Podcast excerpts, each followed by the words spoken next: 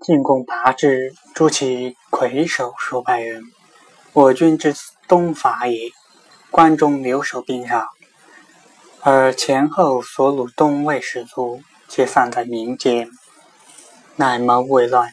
及李虎等至长安，既无所出，乃与公卿抚慰太子，出自渭北。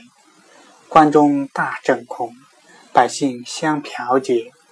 于是沙苑所俘军人，赵清阙、兖州名于福德等遂反。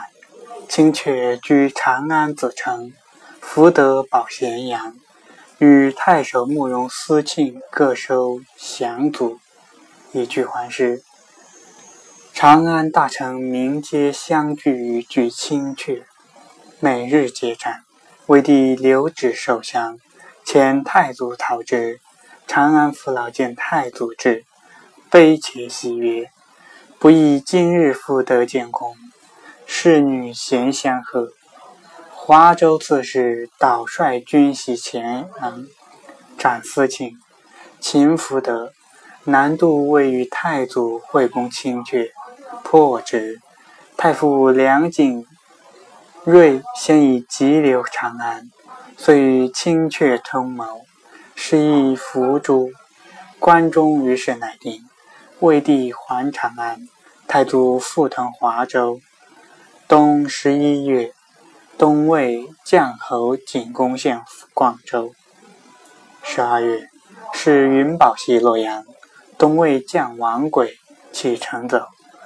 都督赵刚袭广州，拔之。自襄，广以西城，镇抚内属。五年冬。大月于华阴，六年春，东魏将侯景出三亚，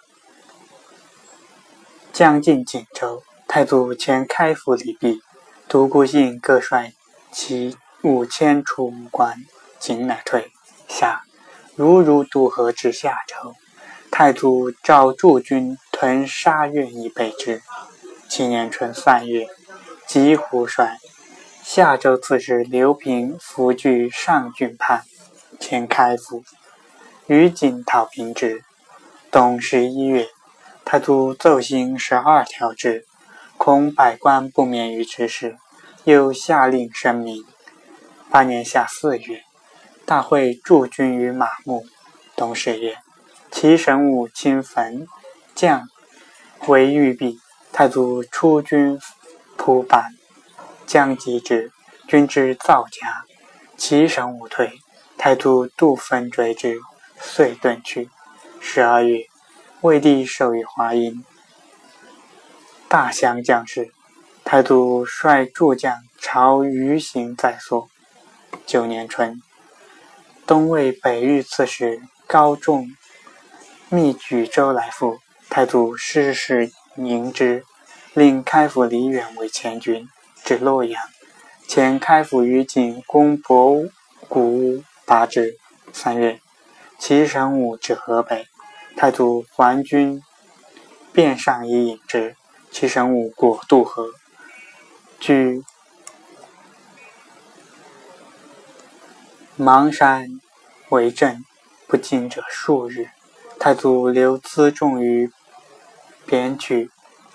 世皆贤美，夜登南山，为民击之。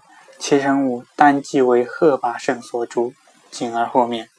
太祖率右军若干、会等大破其神武军，西虏其部族。